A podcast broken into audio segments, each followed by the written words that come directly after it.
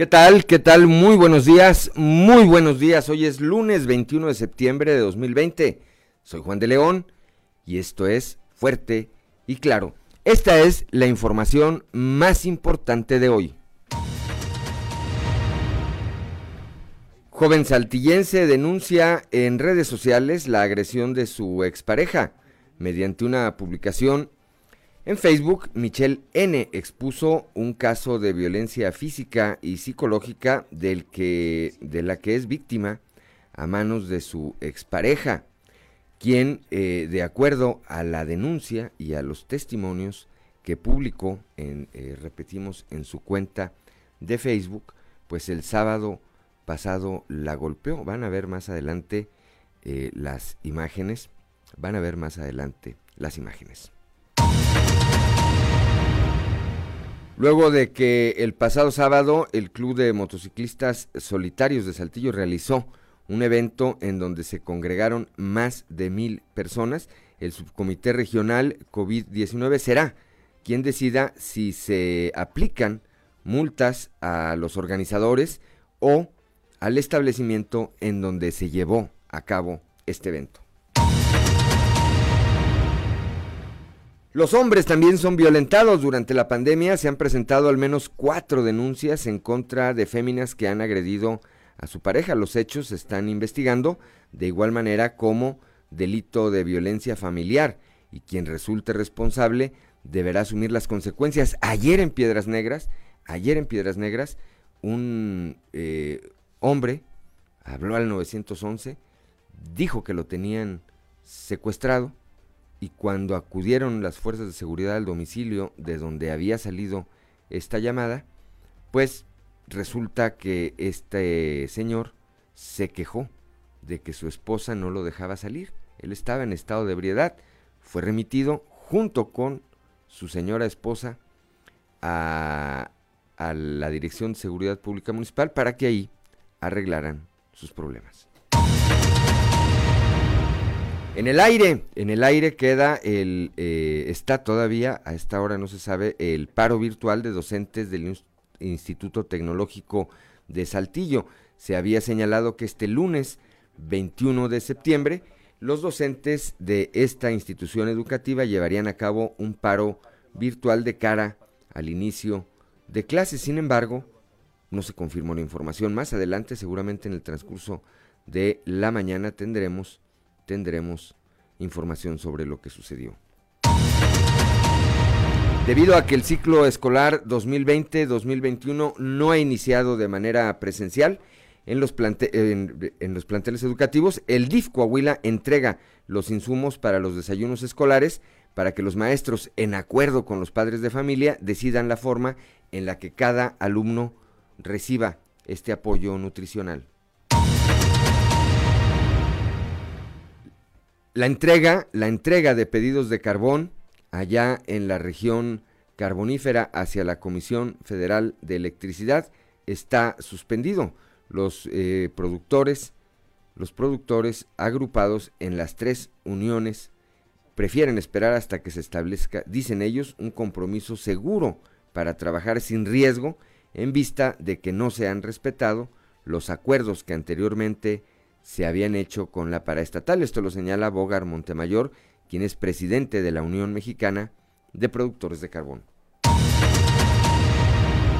La Universidad Autónoma de Coahuila ya hizo la solicitud a los diversos subcomités regionales eh, COVID-19 para que autoricen la asistencia a las aulas de estudiantes para realizar prácticas y utilizar laboratorios en las áreas de salud e ingeniería.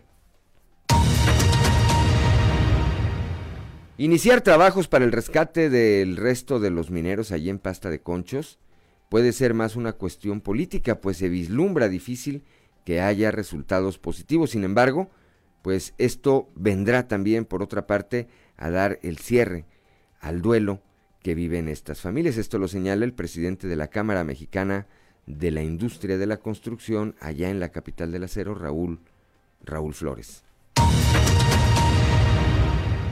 Esta, esta y otra información hoy en Fuerte y Claro. Soy Juan de León. Comenzamos.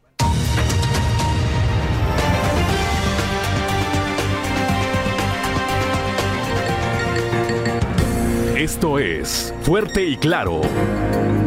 Transmitiendo para todo Coahuila. Fuerte y Claro. Las noticias como son. Con Juan de León.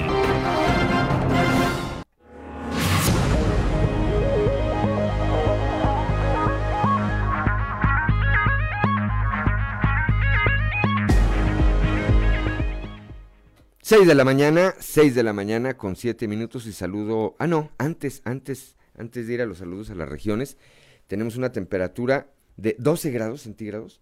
No se siente, fíjate, no se siente tan, tan, tan fresco, pero eso es lo que marca el termómetro en este momento aquí en la capital del estado. 17 grados en Monclova, 17 en Piedras Negras, 17 en Torreón, 13 grados en General Cepeda Arteaga 11 grados a esta hora, Musquis 17, Sabinas y San Juan de Sabinas 16 grados, 17 grados la temperatura allá en la hermana República de San Buenaventura, 17 grados en Cuatro Ciénegas, 13 en Parras de la Fuente y 12 grados en el municipio de Ramos Arispe.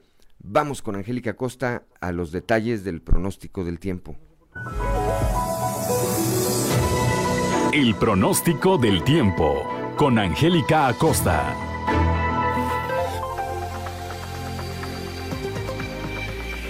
Amigos? ¿Cómo están? Qué gusto me da saludarlos. Mi nombre es Angélica Costa y nos vamos con la información del clima por muchísima atención. Saltillo máxima de 20 grados centígrados y mínima de 11. Durante el día vamos a tener un cielo principalmente soleado, por la noche un cielo totalmente claro y bueno, la probabilidad de lluvia 0% para Saltillo. Monclova 29 grados marcando el termómetro como temperatura máxima y como mínima 16 durante el día. Bueno, va a estar agradable, vamos a tener calorcito, mucho sol y por la noche eh, un cielo nublado. Déjame decirte que la probabilidad de lluvia es de 0% también para Monclova. Y nos vamos para Torreón, 30 grados centígrados marcando el termómetro como temperatura máxima y mínima de 14 durante el día. Se espera un cielo soleado, agradable. Al parecer, la lluvia nos deja descansar un poquito y por la noche un cielo totalmente claro. La probabilidad de precipitación, 0%. Ahora para Piedras Negras, 27 grados marcando el termómetro como temperatura máxima, mínima de 20 grados centígrados durante el día, bueno,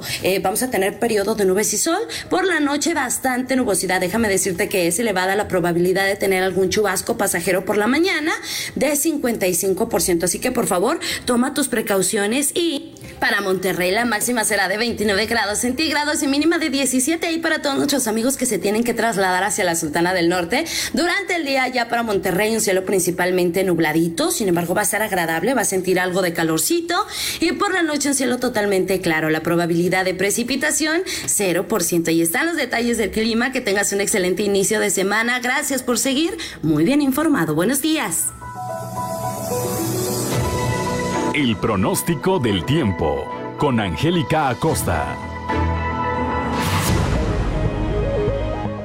Ya son las 6 de la mañana, 6 de la mañana con 10 minutos y ahora sí saludamos a quienes nos acompañan como todas las mañanas a través de las diferentes frecuencias de Grupo Región en las distintas regiones del estado. Aquí para la región sureste a través de la 91.3 de frecuencia modulada, por la 91.1 para las regiones centro, centro desierto, carbonífera y los cinco manantiales, por la 103.5, por la 103.5 allá para la región lagunera Torreón, San Pedro, Matamoros y Francisco y Madero, y por la 97.9 para el norte de nuestro estado allá en Piedras Negras específicamente. Un saludo también, por supuesto, a quienes nos acompañan esta mañana a través a través de las redes sociales. Hoy es 21 de septiembre, vamos a las efemérides del día con Ricardo Guzmán. ¿Quiere conocer qué ocurrió un día como hoy? Estas son las efemérides con Ricardo Guzmán. Un día como hoy, pero de 1800, luego de 55 años, concluyó la fase inicial de la construcción de la Catedral de Santiago en Saltillo, quedando pendiente la construcción de la Gran Torre, misma que se edificaría de 1893 a 1897. También, el 21 de septiembre pero de 1830, el Congreso del Estado decretó elevar a la categoría de villa el antiguo presidio de Álamo de Parras, dándosele el nombre de José de Viesca y Bustamante, denominada así en honor de José de Viesca y Montes, primer gobernador constitucional de Coahuila y Texas, y del general Anastasio Bustamante, entonces presidente de la República. Y un día como hoy, pero de 1908, al solicitar licencia el entonces titular del Ejecutivo, licenciado Miguel Cárdenas, fue designado gobernador interino del estado de Coahuila, don Venustiano Carranza, por un periodo de dos meses.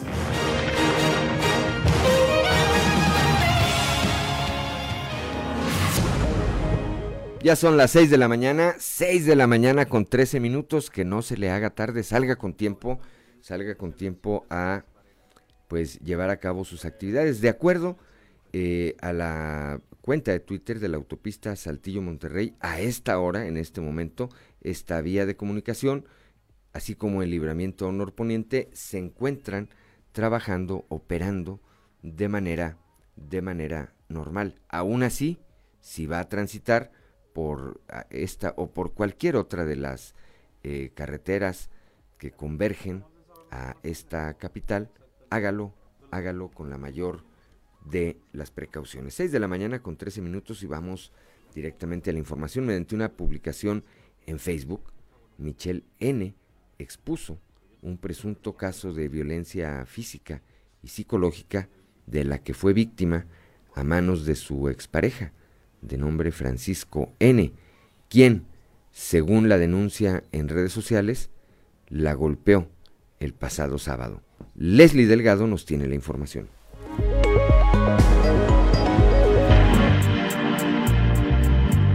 En una publicación realizada por Michelle N. a través de su cuenta en la red social Facebook, la joven expuso un supuesto caso de violencia física y amenazas de las que presuntamente fue víctima por parte de su expareja de nombre Francisco N., quien supuestamente la golpeó la madrugada del pasado sábado. Dicha publicación fue acompañada por diversas fotografías y capturas de pantalla de la conversación que la joven tuvo con el supuesto agresor. Asimismo, en las pruebas que mostró Michelle, se encuentran unas conversaciones que sostuvieron donde evidencia la supuesta amenaza de muerte.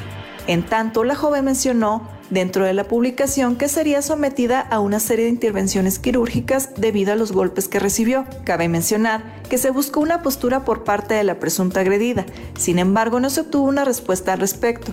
Asimismo, el Ministerio Público tomó conocimiento del suceso, pero esperan que la joven realice su declaración formal y con base a esto recabar los datos de pruebas suficientes para ver si se realizará una orden de aprehensión en contra del presunto agresor. De igual forma, no se ha definido el delito, ya que podría ser considerado como violencia familiar o bien configurarse otro delito, dependiendo de la relación que tenía con el presunto agresor. Por otro lado, otra joven, pero de la región Laguna, también denunció públicamente a través de su cuenta personal de Facebook las agresiones de las que supuestamente fue víctima a manos de su expareja hace dos meses. En dicho texto, Leslie N., originaria de la ciudad de Torreón, narró los acontecimientos donde expuso las presuntas agresiones físicas, verbales y psicológicas, además de supuestas amenazas y hostigamiento. Esta publicación fue acompañada por las conversaciones que ella sostenía con su exnovio, así como fotografías de las supuestas agresiones físicas.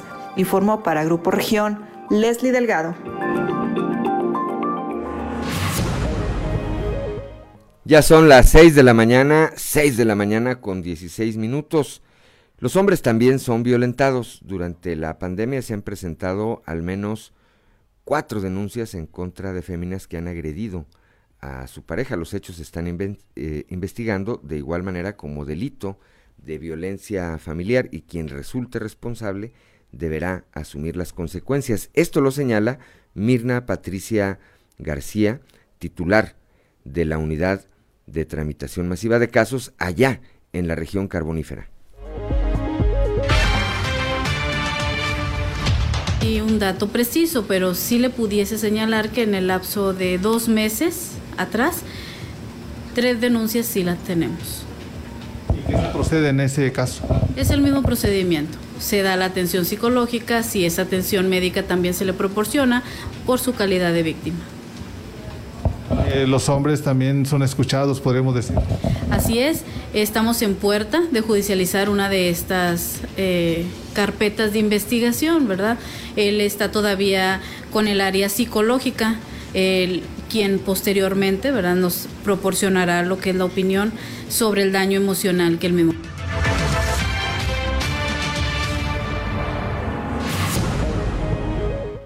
Ya son las 6 de la mañana, 6 de la mañana con 17 minutos. Estoy tratando de actualizar aquí la información sobre este caso que le comentaba, eh, pues ocurrió este fin de semana allá en el eh, municipio de Piedras Negras y en donde pues una persona llamó, llamó a la, al número de emergencia 911 y denunció que lo tenían eh, secuestrado las corporaciones policíacas se activaron eh, rápidamente y eh, pues provocaron que se diera toda una movilización al cruce de las calles Cumbres de Aconcagua y Tarahumara en la colonia Cumbres, donde eh, pues al llegar se percataron de que se trataba de un problema doméstico. Ahí este sujeto, cuando ya logran ingresar al domicilio, pues dice que además se encontraba en estado de ebriedad, pues él dijo, la mera verdad es que no estoy secuestrado, lo que pasa es que mi señora no me deja salir. Y entonces, eh, pues opté, opté por pedir ayuda a las autoridades para, para poder eh, pues salir de mi casa porque no me dejan salir. Estaba recién, eh, había tenido una discusión con su señora esposa y esto pues obligó a las autoridades a trasladarlos a los dos ante el Ministerio Público pues para que ahí dirimieran, para que ahí dirimieran sus diferencias y por otra parte, pues seguramente quedó en el aire si habrá alguna responsabilidad extraordinaria para esta persona que originó toda esta, toda esta movilización de parte de las autoridades. 6 de la mañana, 6 de la mañana con 19 minutos. Aprovecho antes de irnos al corte para saludar a doña Gloria González, que además hay que decir es mi suegra, este, a Carlos Santoy, a Chuy Espinosa allá en la región carbonífera, a Rigoberto Guerrero, a Claudio Esparza, exalcalde allá de eh, Concha del Oro en Zacatecas, y que también nos envían saludos esta mañana a través de las redes sociales. Un saludo, un saludo por supuesto a todos ellos y pues nuestro agradecimiento por disfrutar del favor de su atención. 6 de la mañana, 6 de la mañana con 20 minutos. Soy Juan de León. Esto es fuerte y claro. A ver, el pasado, el pasado sábado, aquí en la capital del estado, se registró un evento inusual. Ahorita vamos a platicar con Christopher Vanegas, mi compañero a quien ya tengo en la línea telefónica.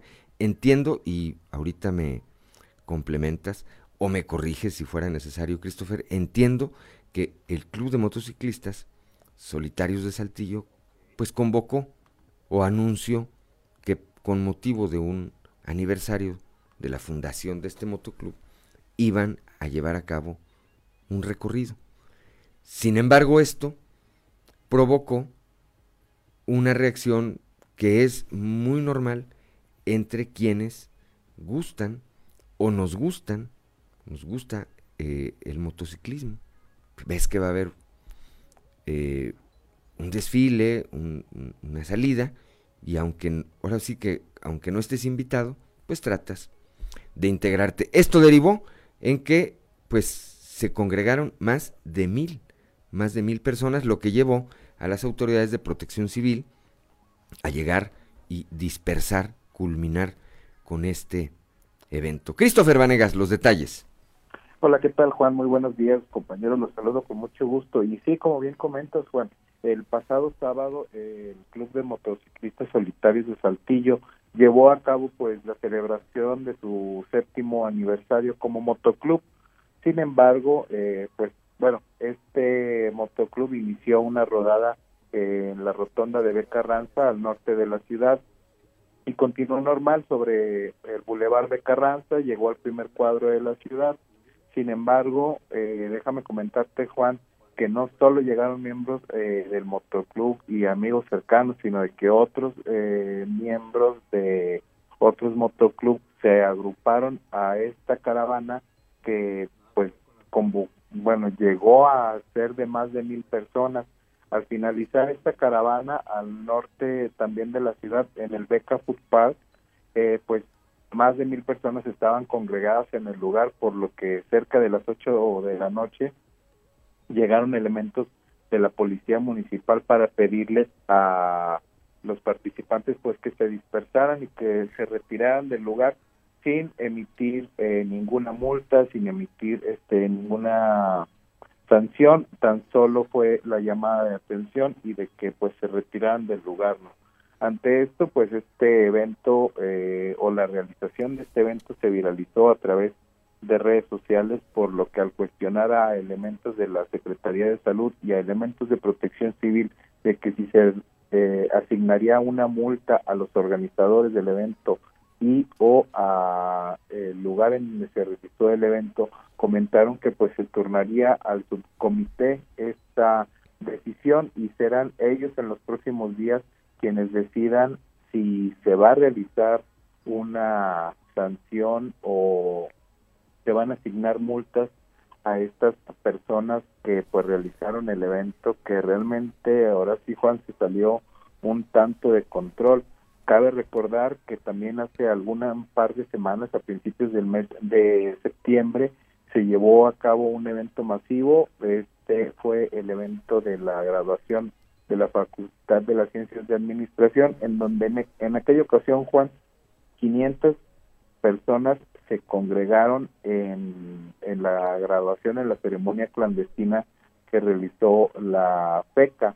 Bueno, pues en esta ocasión fueron más de mil personas las que se congregaron, entonces sí habrá que estar muy atentos acerca de la decisión que tome el subcomité en contra de las de los organizadores del evento y o de el lugar en donde se realizó el evento pues ya que más de mil personas congregadas algunas de ellas sin cubrebocas Juan pues es es una cantidad de personas importante que man, que pudiese generar un nuevo brote de contagios en la ciudad, Juan. Sí, evidentemente. Ahora, aquí, eh, pues la última decisión, la última decisión, como bien apuntas, está en manos del subcomité eh, regional aquí en el sureste, de este subcomité COVID-19. Habrá que señalar también, habrá que señalar también que a diferencia del evento en la Facultad de Ciencias de la Administración, donde sí se convocó a estas 500 personas, pues acá, en el caso del Club de Motociclistas, pues ellos van en su desfile, lo anunciaron en el Facebook, y a mí me parece, no estoy diciendo que no, lo, que no haya una, eh, un llamado de atención, pero trato de poner en su justa dimensión lo que ocurrió, pues es que a quienes nos gustan las motos dicen, oye, pues vamos, no me invitaron, dices, pero tampoco me dijeron que no fuera. Entonces, ¿cómo controlas eso? Pues es, es, a mí me parece que es muy difícil. El tema fundamental, evidentemente, pues es el, el de salud. El que esto no eh, vaya a provocar, como lo señalas, pues otro brote que traiga eh, todas las consecuencias que ya sabemos y conocemos. Pero estaremos atentos, Christopher. Como siempre, muchas gracias por tu reporte. Muy buenos días. Que tengas excelente día, compadre. Muy bueno. 6 de la mañana con 29 minutos y de aquí de la región sureste vamos hasta el norte del estado con Norma Ramírez, quien nos habla acerca de la reapertura, de la reapertura del albergue de menores migrantes Oh. Días, Juan, a ti y a todo el auditorio. Y bueno, dentro de la información desde la frontera de Piedras Negras, les damos a conocer lo siguiente. Se reabre actividades en el albergue de menores en situación migrante, el YFCA, donde después de cinco meses de haber permanecido cerrado este, se volvió a dar la autorización para la atención de menores repatriados. Hasta el momento, en su primer día de apertura, han atendido seis adolescentes para comenzar su regreso seguro a casa. De esto nos habla el responsable del albergue Rafael Martínez. Escuchemos la información. Eh, se nos autorizó abrir con todas las precauciones y con poca afluencia de, menores, ¿verdad? Únicamente se nos autorizó seis por lo pronto, ¿verdad? Seis menores. Esperemos que con eso seanos de gran utilidad para, para pues, seguir apoyando al Estado y a, los menores migrantes, ¿verdad? Eh, el día de ayer, precisamente que ya abrimos, este, se recibieron los primeros dos, dos menores, ¿verdad? Uno de, uno de Zacatecas y uno más de, del estado de Veracruz. Tenemos eh, el control de, temperatura, ¿verdad? Para cuando llegan y se les da seguimiento, pensamos darle seguimiento por lo menos por tres días, el control de temperatura, ¿verdad? Para, para ver que no, no, vengan este, con algún tipo de infección, ¿verdad? Por otro lado, también este, las camas se pusieron a dos metros de distancia, únicamente eh, son seis camas las que tenemos en el cuarto de los varones y seis en el cuarto de las mujeres, ¿verdad? Pero por lo pronto este, vamos a recibir un máximo de seis para que no se vea aglomeraciones, ¿verdad? Este, como le comento, yo creo que con eso este, vamos a, hacer de gran utilidad para, para seguir apoyando a los, a los menores migrantes. Sabemos que ahorita empieza una temporada en la que tal vez suba, suba el número de menores. Este, eh, afortunadamente sé que en esta pandemia fueron pocos los que vinieron, no fue como otros años, ¿verdad? Pero este, esperemos que, así sea, que, que sigan pocos para que no, no nos veamos eh, aglomerados.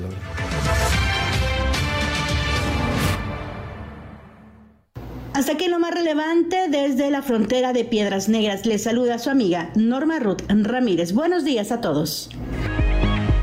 Gracias a Norma Ramírez allá, allá en Piedras Negras, donde comienza la patria, como decimos, donde comienza la patria en la frontera con los Estados Unidos. Son las 6 de la mañana con 32 minutos y de la región norte vamos ahora hasta la región carbonífera con mi compañero Moisés Santiago Hernández, quien nos platica pues acerca de lo que está ocurriendo con este tan llevado y traído tema de los pedidos de carbón por parte de productores locales hacia la Comisión Federal de Electricidad. Moisés, muy buenos días. Muy buenos días, Juan, y a todo nuestro amable auditorio. Pues sí, efectivamente, este panorama que se ha visto en relación a los productores de carbón sigue afectando a, quienes se dedican a esta explotación del mineral. No hay entregas por parte de los productores, es lo que se nos ha mencionado, porque a pesar de que se ha firmado una minuta donde se establecen compromisos de una parte y de otra, la negociación no se ha establecido completamente. Las tres uniones prefieren, prefieren esperar hasta que se establezca un compromiso seguro y serio con la paraestatal, puesto que no se ha respetado algunos acuerdos que anteriormente se habían firmado, se habían establecido. Así es que la región carbonífera sigue sufriendo esta situación. Es lo que nos menciona eh, Bogar Montemayor, presidente de la Unión Mexicana de Productores de Carbón. de seguir este, sin entregar, aunque algunos ya estén en, en, posición de, de entregar, eh, seguir sin entregar para no caer en el riesgo. Te comento que la primera entrega que se hizo, este, que fueron alrededor de 230, 240 toneladas de un productor, eh, bueno, pues este, salió excedido en una de las variables eh, y, eso lo llevó a, que no le, no le pudieran dar su liquidación y es, es fecha que que, no le han pagado. Hay este, algunas personas dicen que ya le han pagado, no le han pagado, no le han dado su liquidación. Según aparentemente ya hubo una corrección en la variable que, pero hasta el día de hoy a él no le han entregado la liquidación ni le han liquidado ni un 5 de lo que él metió y ya estamos a 15 días de que se hizo la entrega. ¿Cuántos son los productores que pertenecen a la Unión? Aquí en la Unión somos 65 productores y de los que lograron contratos son alrededor de 30 y, alrededor de 8 o 10 productores no firmaron.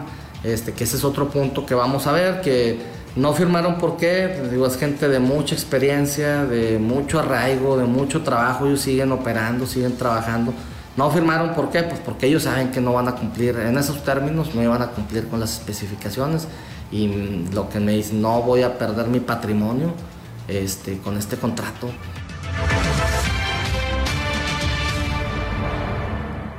Ya son las 6 de la mañana, 6 de la mañana con 34 minutos. Y a esta persona, no recuerdo el nombre, se, llama Adrián, no recuerdo el apellido, eh, eh, Moisés es de la mina El Gato. Entregó ah. esta cerca de 200 toneladas. La Comisión Federal de Electricidad, pues le dijo que traía un problema ahí en, eh, me parece que en uno de los parámetros de humedad.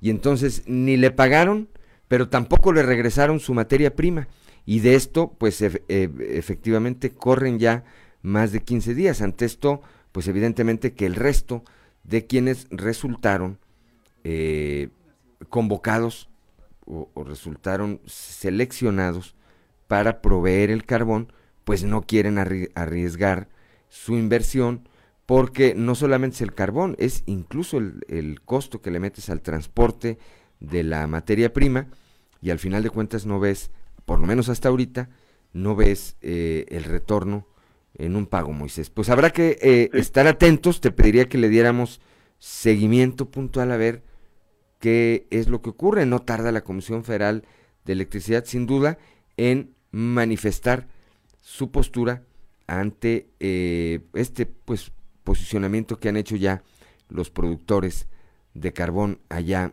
en esta región. Así es, la realidad es que no cuentan con un respaldo suficiente para que se pueda hacer la negociación correspondiente y no quieren arriesgarse en ese sentido, ¿verdad? Porque pues, prácticamente se pierde todo en relación a la inversión. Bien, pues estaremos al pendiente. Juan, esa es la información para el día de hoy desde la región carbonífera, su amigo y servidor, Moisés Santiago. Seis de la mañana, gracias Moisés, seis de la mañana, seis de la mañana con treinta y seis minutos. Solamente hay que recordar que cuando la Comisión Federal de Electricidad planteó a los productores les dijo, a ver, sí, vamos a ponernos de acuerdo, pero hagámoslo de manera directa, sin ningún intermediario, sin nadie que esté eh, pues al pendiente, que esté regulando esta relación comercial. Y quitaron a la Prodemi y yo no tengo, no tengo, al menos yo, ningún eh, elemento para decir que alguno de estos productores se opuso a esto. Dijeron, bueno, fuera la Prodemi, pues fuera la Prodemi. Y ahora, pues no tienen quien haga esa función de comunicación con la Comisión Federal de Electricidad. 6 de la mañana con 37 minutos rápidamente. Vamos con nuestro compañero Raúl Rocha para que nos platique de esta solicitud que ha hecho la Universidad Autónoma de Coahuila a las autoridades para que haya alumnos que puedan acudir de manera presencial a los laboratorios. Raúl, muy buenos días. ¿Qué tal, Juan? Buenos días. Buenos días también a los radioescuchas. La Universidad Autónoma de Coahuila ya hizo la solicitud a los diversos subcomités regionales de salud COVID-19 para que les den luz verde de que los estudiantes que así lo requieran puedan acudir a las aulas para realizar prácticas y utilizar laboratorios, informó el director de Asuntos Académicos de la Universidad, Octavio Pimentel. Agregó que esto sería con las medidas que dispongan los subcomités donde asistirían alumnos de ciencias de la salud y de ingeniería, entre otras carreras. Es que estamos muy al pendiente con los subcomités regionales de buscar eh, cómo vamos a establecer el trabajo para eh, la apertura paulatina cuando se tengan que utilizar laboratorios, clínicas y espacios eh, de la universidad, pues con sana distancia y con todos los mecanismos de seguridad que se necesiten.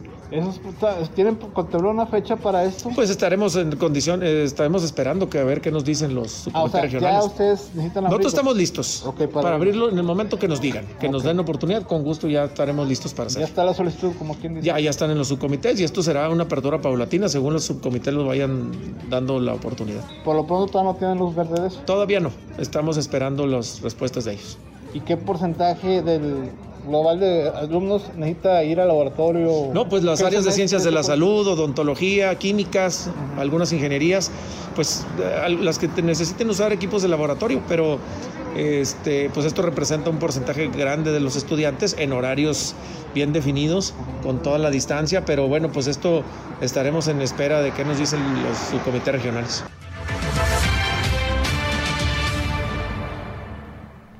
Esta es la información que tenemos hasta el momento, Juan. Buen día. Gracias a mi compañero Raúl Rocha, son ya las 6 de la mañana, 6 de la mañana con 39 minutos. Le recordamos, le recordamos que si va a salir, hágalo, hágalo con tiempo y con la mayor, con la mayor de las precauciones. Son ya las 6 de la mañana con 40 minutos. Yo soy Juan de León y usted está en Fuerte y Claro.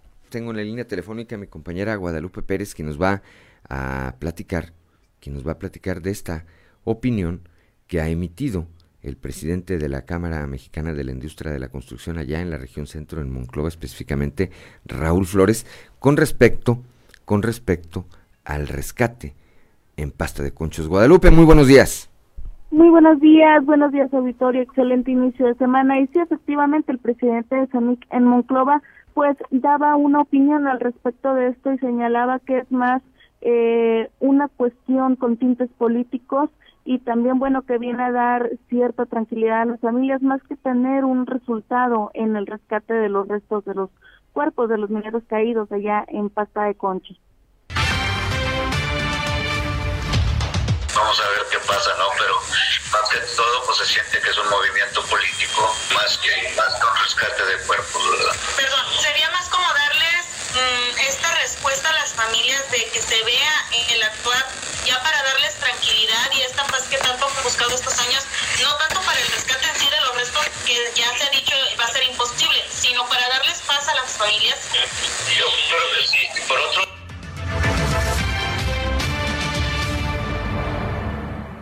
6 de la mañana con 44 minutos. Sí, Guadalupe, adelante. Perdón, pues sí, ahí comentaba eh, el presidente de CEMIC en este sentido, también nos compartía en una rueda de prensa que dio vía pues que él y conocidos suyos estuvieron muy cerca de este lamentable accidente cuando se registró. Y bueno, estuvieron dando también seguimiento, se utilizaron maquinaria, se trajo equipo y hasta rescatistas llegaron al lugar eh, y fuentes eh, expertas pues habrían señalado que sería muy difícil este rescate han pasado ya 14 años y bueno, esto podría complicar un poco más el que se pudiera encontrar eh, restos de los mineros caídos en este penoso y lamentable accidente. Entonces, pero en sí la acción de gobierno pues es bueno para las familias, les está dando la respuesta que por muchos años estuvieron buscando. Sin embargo, sí eh, se le ve cierta cuestión eh, política o tintes políticos en este aspecto, eh, más que tocar la realidad ah, con las víctimas y que bueno, pues en este sentido al menos ya están ellas teniendo la respuesta de lo que tanto vinieron gestionando por años y bueno, pues habrá que ver qué resultados arroja estos trabajos que van a, arrancar en próximos días. Así es, así es, Guadalupe, pues habrá que eh, esperar. Han dicho ya las autoridades, está ya en, pues ahora sí que en manos de la Comisión Federal de Electricidad toda esta serie de estudios que le entregó el Servicio Geológico Nacional, la propia secretaria del Trabajo y Previsión social, ya dirá la Comisión Federal de Electricidad en qué momento inicia este trabajo de rescate que sabemos ya tiene un, o tendrá una duración, una duración de mínimo, mínimo cuatro años. Habrá que estar pendientes. Guadalupe, como siempre, gracias, gracias por tu reporte. Muy buenos días. Gracias, excelente lunes. 6 de la mañana, 6 de la mañana con 46 minutos y regresamos acá al sureste del estado con mi compañera Leslie Delgado, quien nos platica de esta, pues de esta iniciativa y una iniciativa para promover la donación de plasma, plasmando vidas. Saltillo. Leslie, muy buenos días. Hola, muy buenos días. Reportando desde la ciudad de Saltillo, la donación de plasma convaleciente ha resultado un instrumento de aplicación para los pacientes que atraviesan el COVID-19. Incluso el Instituto Mexicano del Seguro Social promueve esta acción e invita a que las personas que se hayan recuperado del virus donen su plasma siempre y cuando cumplan una serie de requisitos. Al respecto, Oli Guerra, una de las administradoras de la página de Facebook Plasmando Vida Saltillo, relató el surgimiento de este medio que fue creado con el propósito de publicar las peticiones de plasma convaleciente a los pacientes que lo requieran. Cabe mencionar que en esta iniciativa también participan Eneida Torres, Erika de Hoyos y Lorena Vadillo. Vamos a escuchar la intervención de Oli Guerra. Nosotros publicamos las peticiones de las personas que nos piden plasma. No somos un, blanco de, un banco de, plasma nosotros. Lo que hacemos es difundir. Si una persona se nos acerca y nos dice es que solicito para tal persona en tal hospital, tal tipo, nosotros lo difundimos y la gente lo comparte. Esa es la ayuda de, de toda la gente, que la gente empieza a compartir y de esta manera se consiguen donantes. Después se nos empezaron a acercar los donantes, como a la semana, bueno, ¿sabes qué? Yo quiero donar, ¿cómo le hago? Entonces nosotros tenemos ya una lista de donantes, un registro donde se les eh, especifica qué día donó, este, qué tipo de sangre es y lo que hacemos es canalizarlos con los familiares de los pacientes.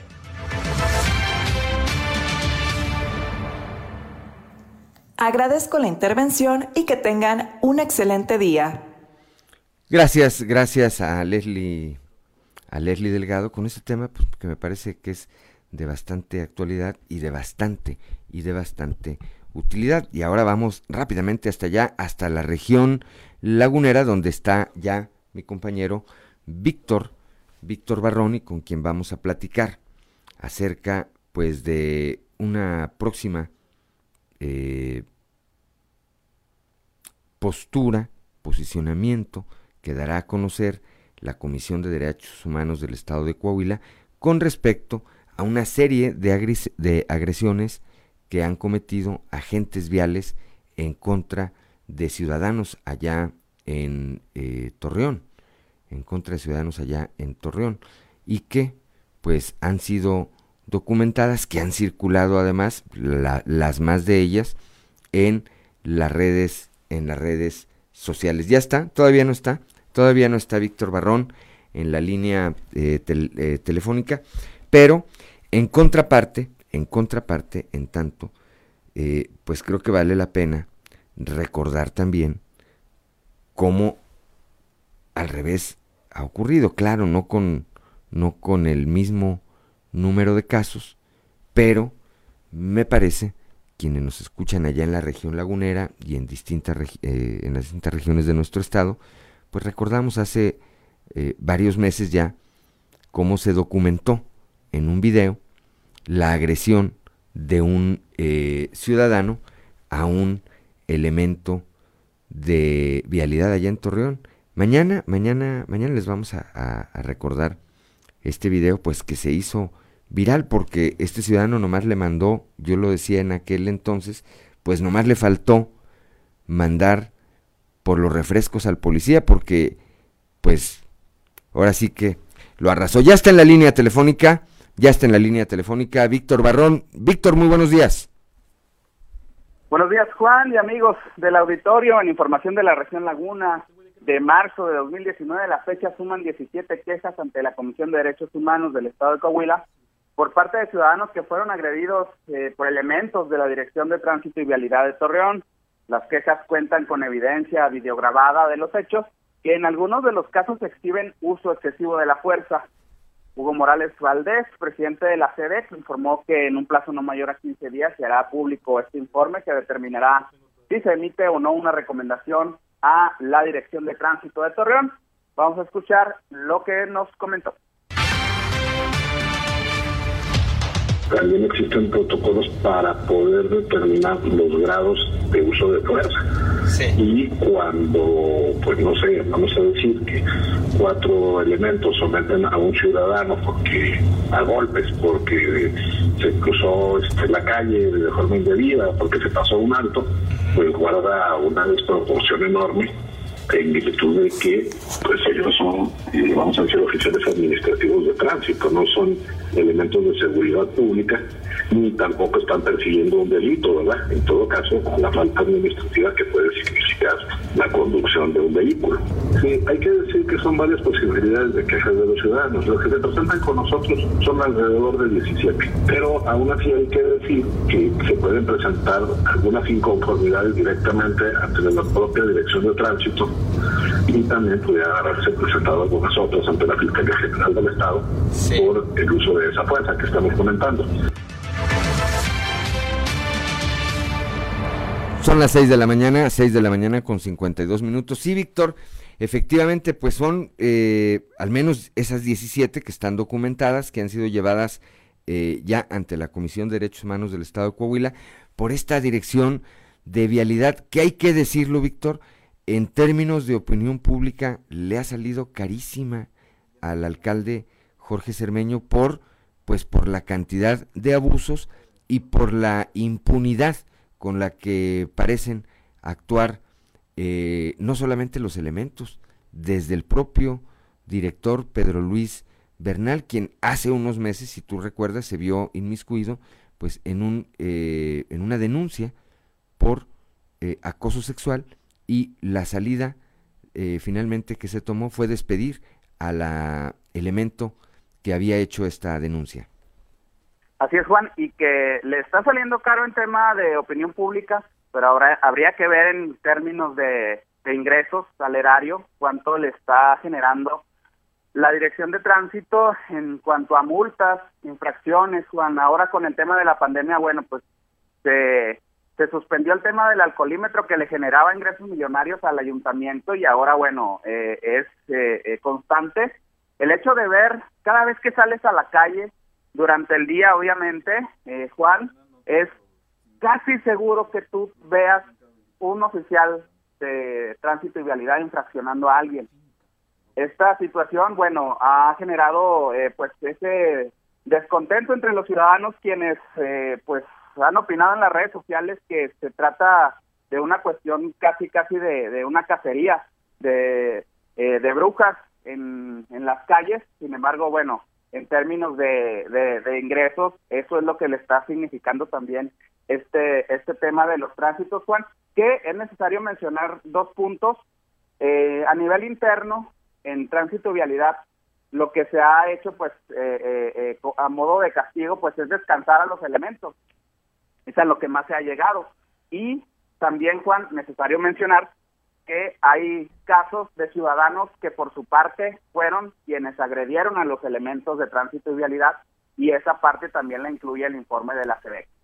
Mañana, mañana decíamos, eh, Víctor, mañana, mañana vamos a, recordar este caso de aquel ciudadano que, repito, pues le dio con todo un elemento de tránsito y quedó pues documentado, ahí quedó documentado, mañana lo vamos a platicar y a quienes nos siguen en las redes sociales pues podrán recordar podrán recordar este momento. Por lo pronto, Víctor, como siempre, muchas, muchas gracias y pues que tengas un excelente inicio de semana.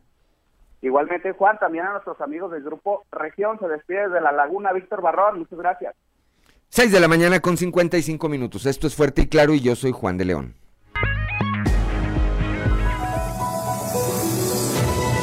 El pronóstico del tiempo con Angélica Acosta.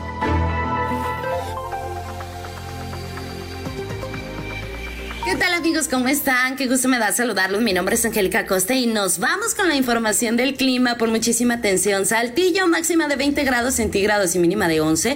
Durante el día vamos a tener un cielo principalmente soleado, por la noche un cielo totalmente claro y bueno, la probabilidad de lluvia 0% para Saltillo. Monclova 29 grados marcando el termómetro como temperatura máxima y como mínima 16 durante el día. Bueno, va a estar agradable, vamos a tener calorcito, mucho sol y por la noche eh, un cielo parcialmente nublado. Déjame decirte que la probabilidad de lluvia es de 0% también para Monclova. Y nos vamos para Torreón, 30 grados centígrados marcando el termómetro como temperatura máxima y mínima de 14 durante el día. Se espera un cielo soleado, agradable. Al parecer, la lluvia nos deja descansar un poquito y por la noche en cielo totalmente claro. La probabilidad de precipitación, 0%. Ahora para Piedras Negras, 27 grados marcando el termómetro como temperatura máxima, mínima de 20 grados centígrados durante el día. Bueno, eh, vamos a tener periodo de nubes y sol. Por la noche, bastante nubosidad. Déjame decirte que es elevada la probabilidad de tener algún chubasco pasajero por la mañana de 55%. Así que por favor, toma tus precauciones y para Monterrey la máxima será de 29 grados centígrados y mínima de 17 y para todos nuestros amigos que se tienen que trasladar hacia la Sultana del Norte. Durante el día ya para Monterrey un cielo principalmente nubladito, sin embargo va a estar agradable, va a sentir algo de calorcito y por la noche un cielo totalmente claro. La probabilidad de precipitación 0%. Y están los detalles del clima. Que tengas un excelente inicio de semana. Gracias por seguir muy bien informado. Buenos días. El pronóstico del tiempo con Angélica Acosta. Ya son las 7 de la mañana, 7 de la mañana con 4 minutos. Soy Juan de León y estamos en Fuerte y Claro. Vamos rápidamente al reporte COVID-19 que emitió ayer el gobierno del estado a través de la Secretaría de Salud y pues en el que se nos da la actualización de las cifras eh, que hay en el estado con respecto a este tema. El día de ayer se registraron 131 nuevos casos que se registraron el día de ayer a causa del el coronavirus. Esta distribución, estos 131 casos, se dieron 48 en Monclova, de nueva cuenta ya la capital del acero, 26 en Acuña, 19 en Torreón, 12 en Frontera, 8 en Saltillo, 4 nuevos casos de coronavirus en Castaños, así como en Piedras Negras y en San Juan de Sabinas, 3 en Sacramento, 2 en San Buenaventura y un nuevo caso en Matamoros, de tal manera que eh, al día de hoy tenemos 1.405 casos activos de coronavirus en el estado. Estos están en por lo menos primeros 10 lugares. Monclova encabeza esta lista con 243 casos. Saltillo, no, Torreón, perdón, Torreón primero con 221, luego Saltillo con 214, Acuña con 82, Piedras Negras con 76, Frontera con 66, San Juan de Sabinas con 61, Musquis con 53, Sabinas con 48, San Buenaventura con 39, Villa Unión, Villa Unión con 28 casos, Parras de la Fuente también con 28 casos. Y de ahí, pues, para abajo. En total, en total, a la fecha desde que inició esta contabilidad de la pandemia, se han registrado 25.724 casos en el estado y se han registrado 1.696 decesos.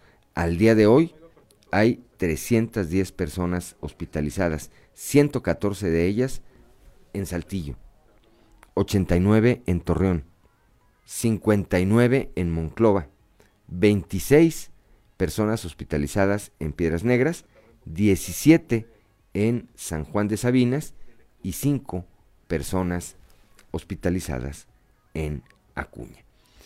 Si hacemos esta eh, operación de estos 25.724 casos,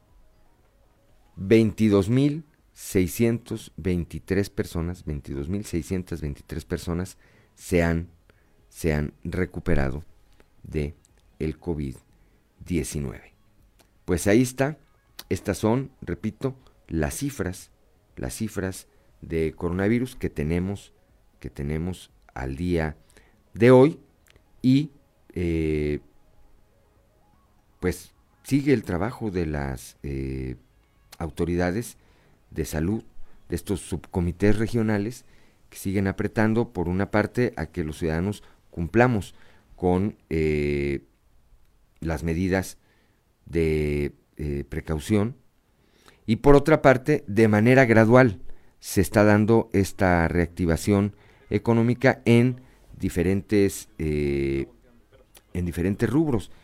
La semana anterior, el subcomité regional aquí en el sureste aprobó que a partir de este lunes, a partir de hoy, 21 de septiembre, comiencen de nueva cuenta a operar los eh, salones de eventos sociales.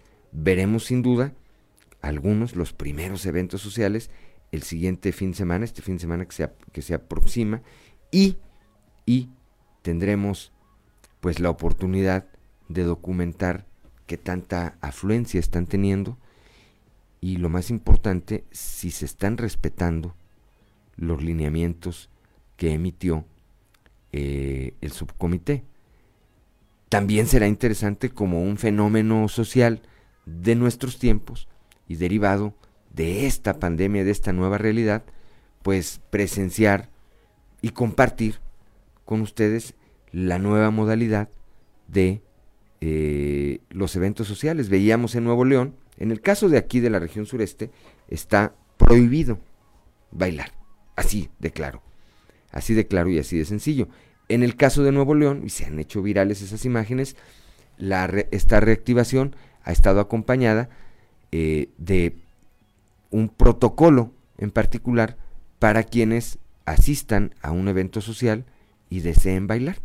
Se pintan en la pista de baile espacios delimitados para que las parejas, ahí guardando la sana distancia, pues eh, tengan la oportunidad de disfrutar de la música bailando. En el caso aquí del sureste, repito, eh, no es así. La, la instrucción o la directriz es muy clara, no hay eh, baile. Se recomienda no llevar, se recomienda o se sugiere no llevar a población vulnerable como pueden ser niños, como pueden ser adultos mayores o aquellas personas que padezcan una enfermedad de carácter respiratorio o, o de otro tipo como puede ser hipertensión eh, arterial, diabetes, insuficiencia renal y demás y que son pues más, eh, están más indefensos ante un posible contagio de coronavirus. Vamos a tener, vamos a tener la oportunidad eh, de presenciar, repito, esta, eh, pues esta nueva mecánica en los eventos sociales. Ya son las 7 de la mañana, las 7 de la mañana con 11 minutos y ahorita nos escribían y hacemos pues evidentemente hacemos caso a lo que nos señala el auditorio, nos dice, bueno, ¿y por qué hasta mañana el video este, ahorita que estás hablando, me dicen, ahorita que estás hablando, Juan, de estos abusos que han cometido elementos de vialidad en contra de ciudadanos? Hacía yo la mención de que pues también hacia el otro lado ha ocurrido. Hay quienes han, como ciudadanos, han agredido a los elementos de vialidad. Particularmente nos estamos refiriendo a lo que ha ocurrido allá en el municipio de Torreón. No sé si tengamos ya la posibilidad de recordar a través de las imágenes para quienes nos acompañan. Sociales circula un video donde se observa a un ciudadano de Facebook de Capital Coahuila y para quienes nos acompañan por la frecuencia modulada, pues les recordamos, les describimos cómo hace algunos meses se registró esta agresión de parte de un eh, ciudadano, de parte de un ciudadano, a un agente de vialidad que lo detiene eh, ahí en alguna de las calles de Torreón, pretende infraccionarlo, cosa que no le pareció al ciudadano, y se enfrentan. Y entonces, eh, pues lo agrede ahí un señor vestido de rojo no le dio oportunidad a la gente de vialidad ni siquiera de quitarse el casco, lo golpea en múltiples ocasiones, lo tira al piso, lo tira al piso, ahí en el piso todavía este aprovecha para darle dos o tres uppercut y unos eh, golpes en el casco. El elemento de vialidad lo sigue, eh, se logra incorporarse sigue a este ciudadano que se acerca hasta su vehículo con la intención de continuar eh, su camino. Ahí se aprecia a un lado, ahí se aprecia a un lado de, de la, eh, del vehículo de este ciudadano, se aprecia la motocicleta, se aprecia la motocicleta del elemento de vialidad que pretendía eh, infraccionar. Me queda en claro que no logró infraccionarlo y si no mal recuerdo, incluso, incluso hubo una sanción en contra de este elemento de vialidad porque al mismo tiempo dejar con estas imágenes que circularon, repito, profusamente, pues quedó en claro que los elementos, eh, aún y con el, la labor que desempeñan, pues no tienen la preparación, eh, la capacitación para evitar, para evitar una agresión. Ahí está, les decía yo, nada más le faltó a esta persona, repetimos que está vestida de rojo, pues nada más le faltó darle ahí un eh, billete y pedirle a este agente de vialidad pues que fuera y le trajera los refrescos porque lo trajo de lado a lado ahí por lo que se aprecia es como un estacionamiento, una calle lateral, no hay circulación ahí de, de vehículos y le dio, como dicen los muchachos de hoy, le dio con todo le dio con todo. Bueno, pues ahí está, para quienes nos eh, eh, escribían en este momento y decían, bueno, ¿para qué te esperas esta mañana? Sí, ahorita, bueno, ahí está. Ahí está ya este video con el que recordamos esta agresión que sufrió este elemento de vialidad y en contraparte, que en contraparte hay cuando menos 17 agresiones documentadas de esta misma forma por videos que toman los propios ciudadanos y en donde se aprecia se aprecian los abusos, el uso excesivo de la fuerza, la prepotencia, ¿verdad?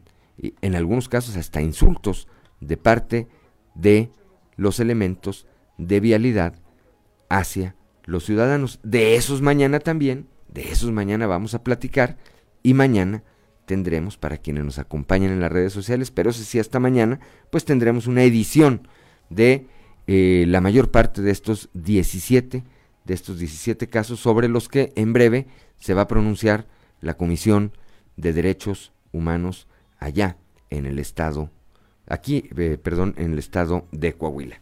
7 de la mañana, 7 de la mañana con 16 minutos, debido a que el ciclo escolar 2020-2021 no ha iniciado de manera presencial en los planteles educativos, el DIF Coahuila entrega los insumos para los desayunos escolares para que los maestros, en acuerdo con padres de familia, decidan la forma en la que cada alumno recibirá este, este apoyo nutricional.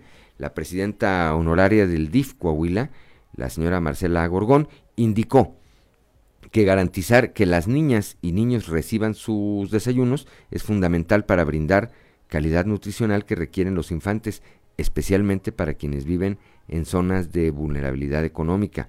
Brindar este apoyo eh, para que las niñas y niños cursen sus estudios en casa de manera virtual o por televisión es necesario, ya que contar con una buena alimentación incrementa sus capacidades para un mejor aprendizaje, añadió. Ante esto, los insumos para estos ayunos están siendo distribuidos directamente para que entre autoridades escolares y padres de familia implementen la estrategia más conveniente en su caso para que los niños y niñas sigan recibiendo estos eh, beneficios. Esto dice la señora Marcela Gorgón. Y me parece pues que es una medida bastante adecuada porque, porque eh, este tema de la pandemia pues no tendría por qué además, por qué además dejar en indefensión o en imposibilidad de recibir este apoyo a cientos, a miles, me parece, eh, niños en todo el estado que gozan de este programa que impulsa el DIF Coahuila. 7 de la mañana con 18 minutos, rápidamente les platicamos, allá en Torreón también personal eh, estatal procedió a la clausura de una finca particular habilitada como bar o antro con consumo de alcohol lugar donde se encontraban aproximadamente 80 personas en una fiesta que finalmente fue dispersada. Luis Morales Cortés, quien es coordinador operativo de control de padrones de la Secretaría de Finanzas, informó eh, que los hechos ocurrieron durante los primeros minutos de ayer domingo en la calle Leandro Valle, entre avenidas Bravo y Escobedo, en el sector centro. Describió el funcionario que en la reunión había ruido excesivo de música, había DJ, lo que le llaman ahora, e iluminación ambiental, y no había ninguna medida de sanidad para pues prevenir la propagación del COVID-19. La casa estaba habilitada como eh, con barra, mesas y sillas para invitado, así como con mesas de billar. Pues así, así, así eh, está actuando alguna gente, a mí me parece que de manera inconsciente y de manera irresponsable, ante las medidas eh, de restricción que ha, ha emitido las autoridades, tanto en el nivel eh, federal, pero particularmente en el estatal y, en su caso, en los municipios. Hay que recordar que los lineamientos que se siguen en cada municipio están determinados por los subcomités regionales que hay a lo largo del estado y en, el, en los que participan un representante del gobierno del estado y los eh, alcaldes de cada región que integran el eh, subcomité respectivo. Ya son las 7 de la mañana, 7 de la mañana con 20 minutos. Yo soy Juan de León y esto es Fuerte y Claro.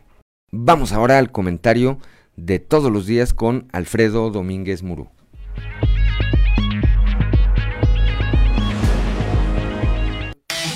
El comentario de Alfredo Domínguez Muro.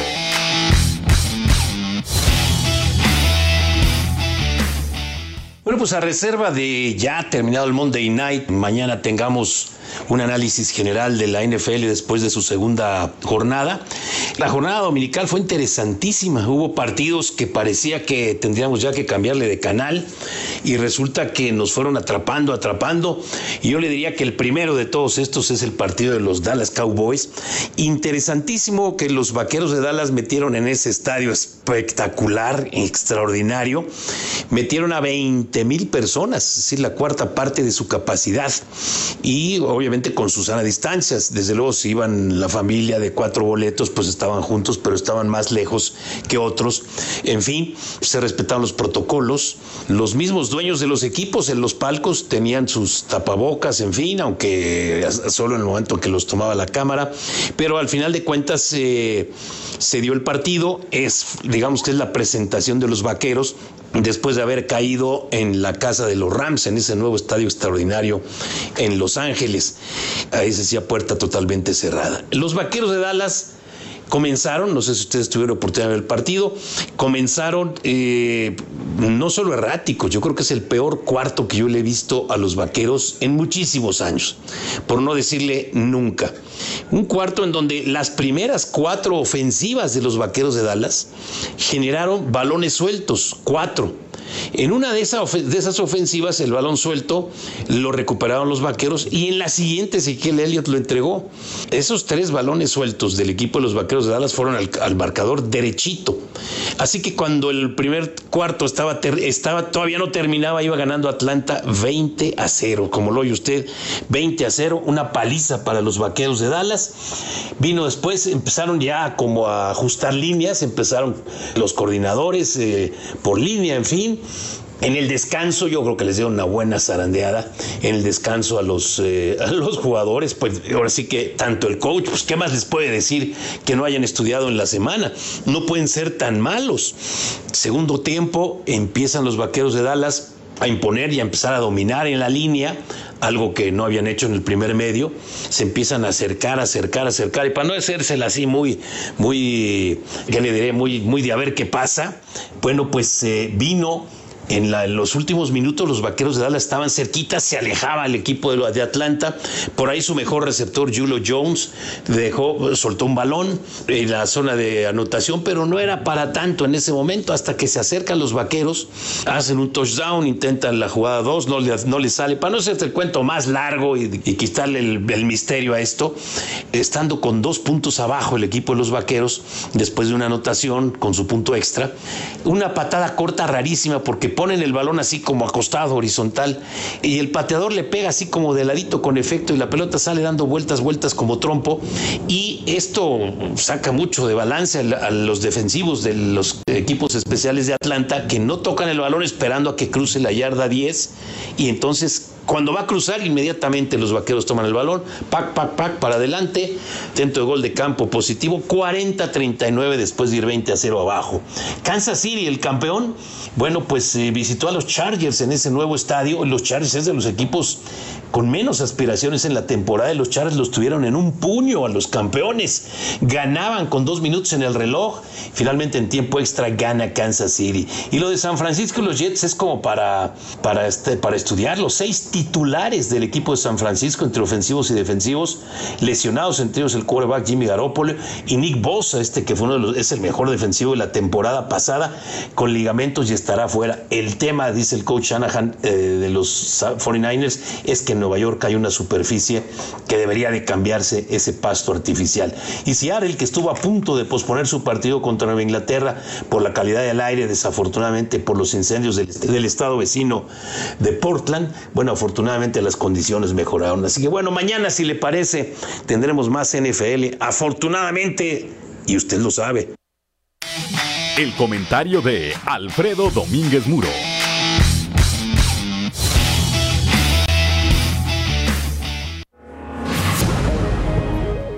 Ya son las 7 de la mañana, 7 de la mañana con 29 minutos.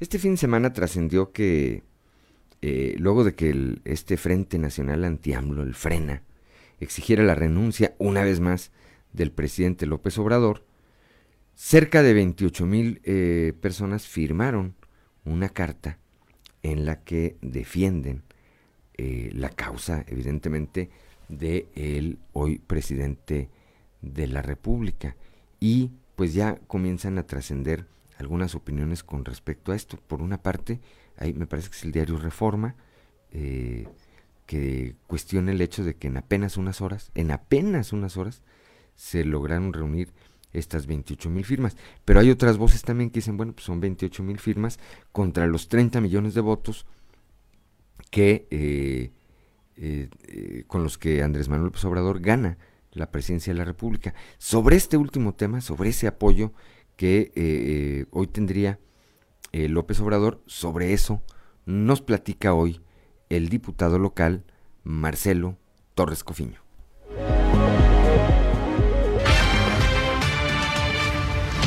Bueno, aquí una, gran interrogante.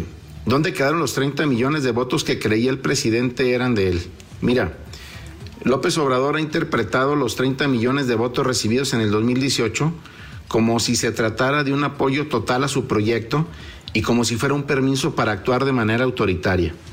Pero a poco más de dos años de aquel proceso electoral, hay evidencias muy claras de que, como en muchos otros asuntos, el presidente está totalmente equivocado. Por ejemplo, para el embuste de la rifa del avión, su gobierno mandó imprimir 6 millones de cachitos, es decir, de boletos de lotería. Quiere decir que fue la quinta parte de los votos obtenidos. Y pese a toda la campaña publicitaria que montaron desde la presidencia de la República, que incluyó diversos mecanismos de coacción para empresarios y servidores públicos, no pudieron vender la totalidad de estos. Vaya, ni siquiera lo consiguieron con la autocompra que se hizo el propio gobierno. Me pregunto, ¿dónde está el apoyo total a la 4T? Y hay una explicación muy clara. La mayoría de la gente no tiene, para empezar, 500 pesos de sobra para participar en una rifa, y eso lo sabemos todos. Pero ¿qué hay de las firmas para enjuiciar a los expresidentes? ¿Cómo es posible que hayan sufrido para reunir 1.8 millones de firmas que necesitaban? Incluso si aceptamos la cifra de 2 millones y medio que algunos en Morena dicen que recolectaron, pues ¿dónde están los otros 27 millones y medio de votantes que suponen apoyan ciegamente a la 4T? Creo yo que la realidad es que en México los votos no significan adhesión a un partido o movimiento. Y de manera en especial en el 2018, pues sabemos que buena parte de los votos fueron emitidos en contra de los partidos tradicionales, hay que incluir, hay, que decirlo, incluido el PAN, ¿eh? pero no a favor de López Obrador, que es una cosa muy distinta. Eso lo ha negado hasta la saciedad en Morena, de la misma manera en que niegan otras cosas tan evidentes como el fracaso en el manejo de la pandemia. Reconozco que suelo ser un duro crítico del presidente y de su proyecto, pero créeme que ahora lo invito con toda seriedad a reflexionar por el bien de este país, por el bien de México. ¿Ganó un proceso electoral con contundencia? Definitivamente que sí. Pero en este momento debe gobernar reconociendo que los votos que recibió eran de rechazo hacia otras propuestas, pero no necesariamente de apoyo hacia lo que él representa. De verdad, ojalá que el presidente escuche y que la ciudadanía actúe por consecuencia. Esto es por el bien del país y de verdad espero que se conviertan en la estadista que México necesita.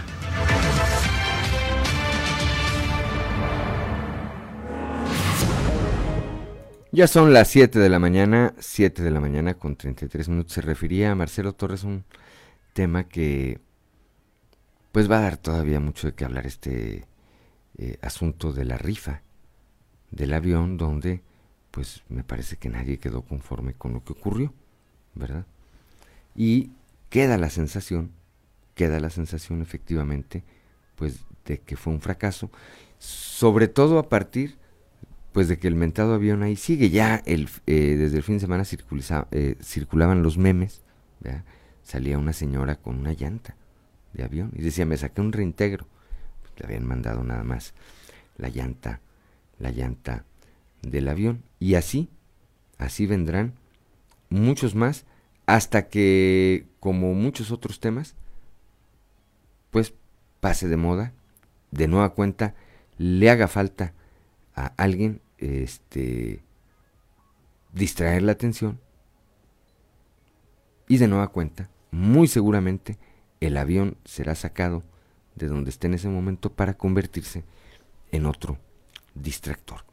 Son las 7 de la mañana con 35 minutos a propósito de los abusos eh, policíacos a ciudadanos. Primero, primero, primero, nos escriben allá de Torreón nuestra amiga Jaque, Jacqueline Villarreal, pues dice sí, que es real, los tránsitos están en un afán meramente recaudatorio, dice, aparte de que se esconden los agentes y cuando pasas a su lado parece que tienen rayo láser, dice en la, en la carretera Torreón Matamoros, a la altura de La Joya, yo iba a 63 kilómetros por hora, según marcó la pistola medidora.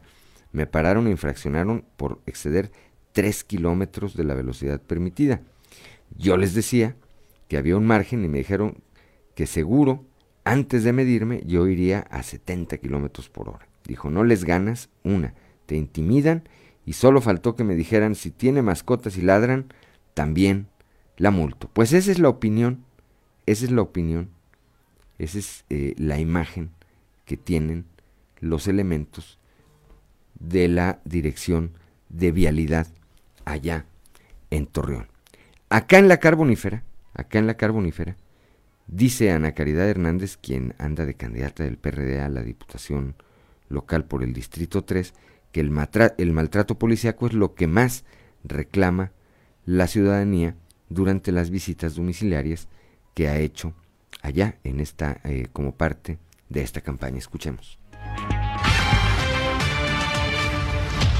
mucho también de, las corporaciones eh, policíacas que no se les da la atención como ellos esperaban.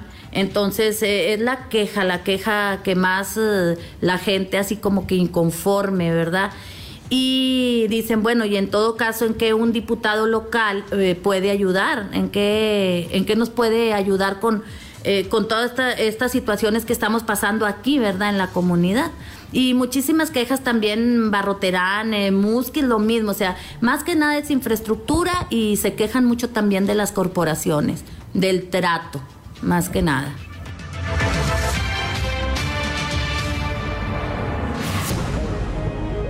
Son las 7 de la mañana, 7 de la mañana con 37 minutos.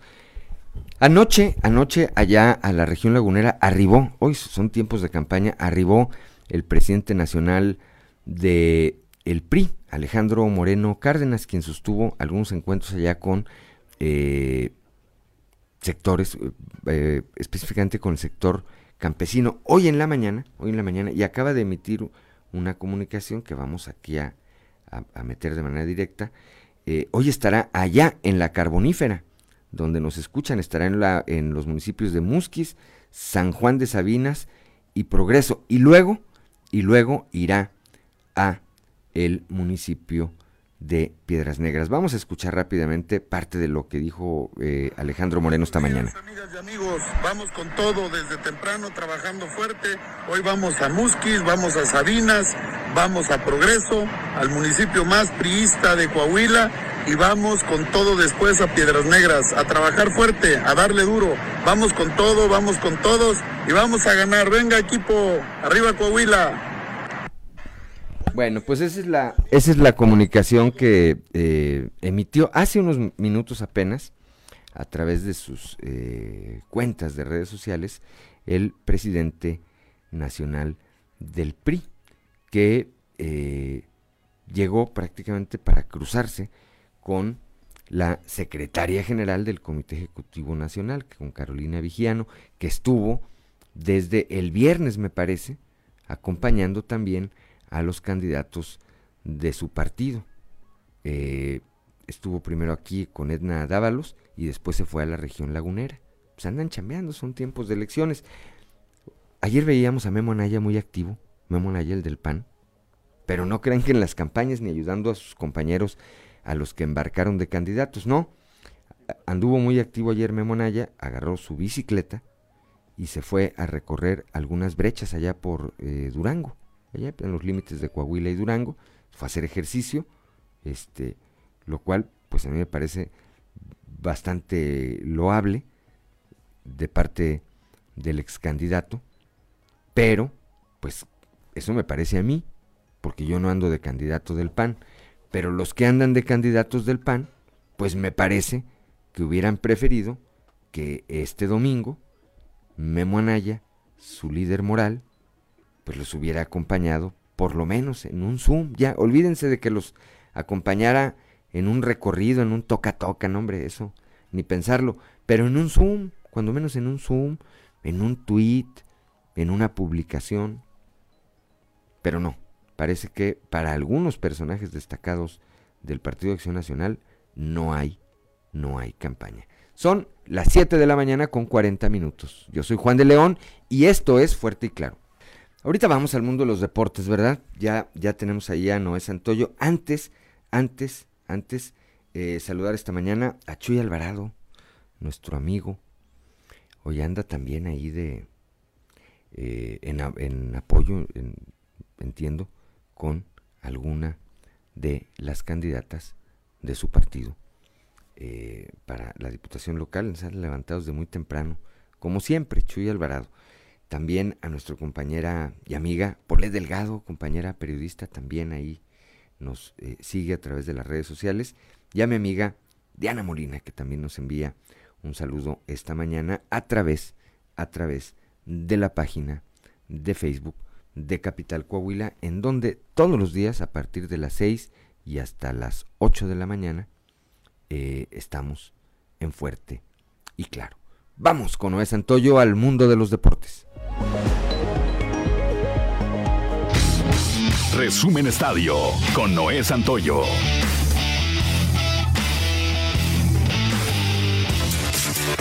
El argentino Diego Schwarman doblegó por 6-4, 5-7 y 7-6 al canadiense Denis Shapovalov y se clasificó para la final del Master 1000 de Roma, en el que se medirá con el serbio Nova Djokovic. Schwarman salió ganador de una batalla de 3 horas y 15 minutos en la pista central del foro itálico y jugará el día de hoy la primera final de su carrera en el Master 1000. Se medirá con un Djokovic que eliminó al noruego Casper Ruud por 7-5 y 6-3. Más temprano se disputará la final femenina en la que se enfrentarán la romana Simona Hale, primera favorita, y la checa Carolina Pliskova, segunda cabeza de serie. Anthony Davis anotó un triple mientras el reloj expiraba para darle a los Lakers de Los Ángeles un triunfo ayer 105-103 sobre los Nuggets de Denver y una ventaja de 2-0 en la final de la conferencia oeste. Davis finalizó con 31 puntos, anotó los últimos 10 tantos de Los Ángeles y terminó con 22 en la segunda mitad. Denver llegó a estar por debajo de 16 unidades. Max Kepler se voló la barda. José Berrío Lanzó seis entradas en blanco y superó a Yu Dervish en el duelo de picheo. Y los mellizos de Minnesota se impusieron ayer cuatro carreras por cero a los cachorros de Chicago. Kepler conectó tres hits y Josh Donaldson sumó otros dos imparables para los mellizos, que se quedaron con dos de los tres juegos de la serie ante los líderes de la división central de la Liga Nacional. Greg Shirley pateó un balón de campo de 46 yardas cuando expiraba el reloj y los vaqueros de Dallas se recuperaron tras perder cuatro balones y quedar 20 puntos abajo en el primer cuarto para derrotar 40-39 a los halcones de Atlanta en el debut en casa de su entrenador en jefe, Mike McCarthy. En otro encuentro, Ben Roethlisberger pasó para 311 yardas y dos touchdowns con una intercepción y los Steelers de Pittsburgh construyeron el embate de Denver en un triunfo el día de ayer 26 a 21 sobre los Broncos.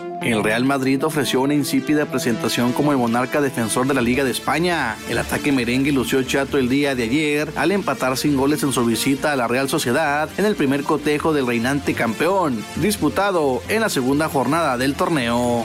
Importante triunfo consiguieron el día de ayer los guerreros del Santos Laguna al derrotar de visita dos goles por uno a los Diablos Rojos del Toluca. Este encuentro para Guillermo Almada significa mucho en lo anímico, pues los guerreros salieron de un bache en el que estaban hundidos. Resumen Estadio con Noé Santoyo.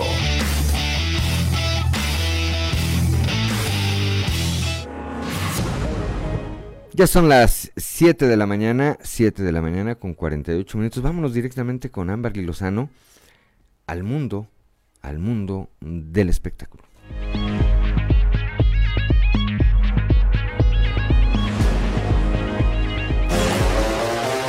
El show de los famosos con Amberly Lozano. Ricky Martin insiste en la idea de llevar a sus hijos a sus giras. Ricky Martin se defendió de los que piensan que él no debería viajar en giras llevando a sus hijos con él, pero el cantante asegura que ese es el equilibrio entre su carrera y su vida familiar. El cantante de 48 años comparte a los gemelos Mateo y Valentino de 12 años y a Lucía de casi 2 años y Ren de un año con su esposo. En una entrevista se le preguntó a Ricky cómo se las arregla como padre y veterano de la industria de la música y él respondió, la gente me dice, Dios mío, lleva a sus hijos a todas partes, no necesitan estabilidad y yo les digo, sí, por supuesto, nacieron en la carretera, yo soy su estabilidad, señala. Ricky se encuentra actualmente encerrado con sus hijos, esposo y su madre y admitió que las restricciones son muy estrictas debido a la edad de sus padres. Sin embargo, es muy consciente de que lo tiene fácil en comparación con muchos otros nosotros. Cristian Nodal compra dulces a niños de la calle. Cristian Nodal, que ha mostrado su lado más romántico con sus canciones y con los mensajes que le escribe a su novia Belinda, sorprendió a todos sus seguidores con su lado más humano al convivir con unos niños que vendían dulces en la calle. Tras una cena, su novia Belinda capturó cómo al salir de un restaurante dos niñas y un niño se le acercaron a Nodal para ofrecerle mazapanes. En el clip se puede ver la emoción de los niños por estar cerca del intérprete y la alegría que desbordaron cuando Nodal les dio billetes de 100 pesos para comprarle sus dulces. Tras comprarles los dulces, los niños le pidieron a Cristian Nodal que mandara saludos a varios de sus conocidos, lo que generó la risa del cantante, sobre todo cuando le pidieron que enviara un saludo para el Yoshi. Lo negativo se dio debido a que el cantante no guardó la sana distancia con los menores, ni usaba cubrebocas cuando hablaba con ellos, dando la falsa impresión a sus fanáticos de que la pandemia del COVID-19 ha llegado a su final.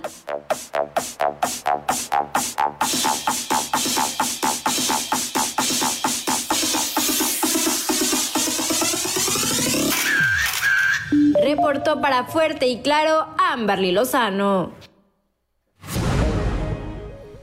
7 de la mañana, 7 de la mañana con 51 eh, minutos. Bueno, pues prácticamente ya nos vamos esta mañana de lunes. Rápidamente, rápidamente antes también, la temperatura en este momento aquí en el centro, en el corazón del centro histórico de la capital del estado es de 13 grados centígrados. Subió un grado de las 6 de la mañana, 5.40 de la mañana más o menos, a esta hora.